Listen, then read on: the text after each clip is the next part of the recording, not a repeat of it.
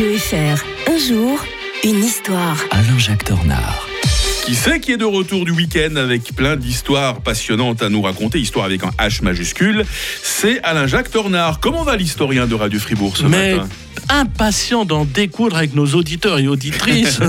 Qui sont suspendus à vos lèvres, hein, comme euh, tous les matins de la semaine.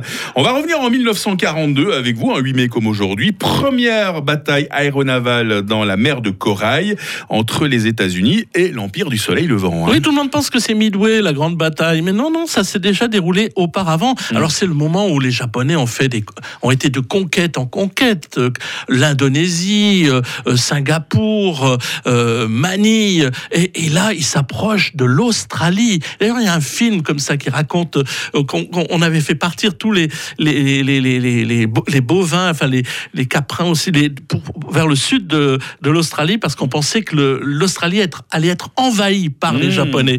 Oui, mais ils se heurtent à quelque chose. Ils veulent s'emparer de Port Moresby, qui est la capitale de la Nouvelle-Guinée. Et là, euh, il y a les- la flotte japonaise va rencontrer euh, euh, la flotte américaine une première fois. Alors, euh, forcément, les Japonais, ils sont, c'est pas des pieds tendres, hein, ils sont prêts, en- eux aussi, à, à- à combattre tout ça. Mais le problème, c'est qu'ils n'ont que deux porte-avions. Ils sont plutôt pauvres en porte-avions, donc ils, ils combattent, mais en même temps, ils ont des avions supérieurs aux Américains à l'époque. hein. Ah les fameux zéros sont, sont bien meilleurs. Ils sont, ils sont mieux entraînés aussi parce que la- l'Amérique avait un peu, euh, n'avait pas vraiment entretenu son armée de manière si correcte. Ils vont mettre le paquet à partir Mm. de 42, mais euh, jusqu'alors, euh, c'était un peu à l'économie. On voulait pas se mêler des affaires du monde du côté américain. Donc voilà une, une bataille qui s'engage. Et en fait, il n'y a pas vraiment de vainqueur, de vaincu. C'est plutôt les Japonais presque qui ont, va- qui ont gagné, mais parce qu'ils ont réussi quand même à, à couler le, deux porte-avions américains. Enfin, le deuxième a été très gravement endommagé.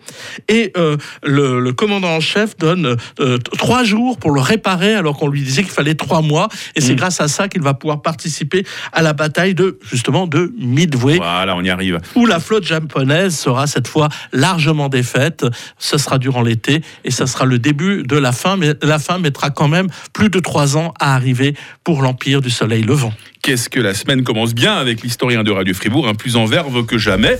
Demain, on va se souvenir que si la France a réussi au XVIIIe siècle à annexer la Corse, c'était quelque part avec l'aide des Suisses. À demain, à la Jacques Tornard. À demain, Mike. 7h25 sur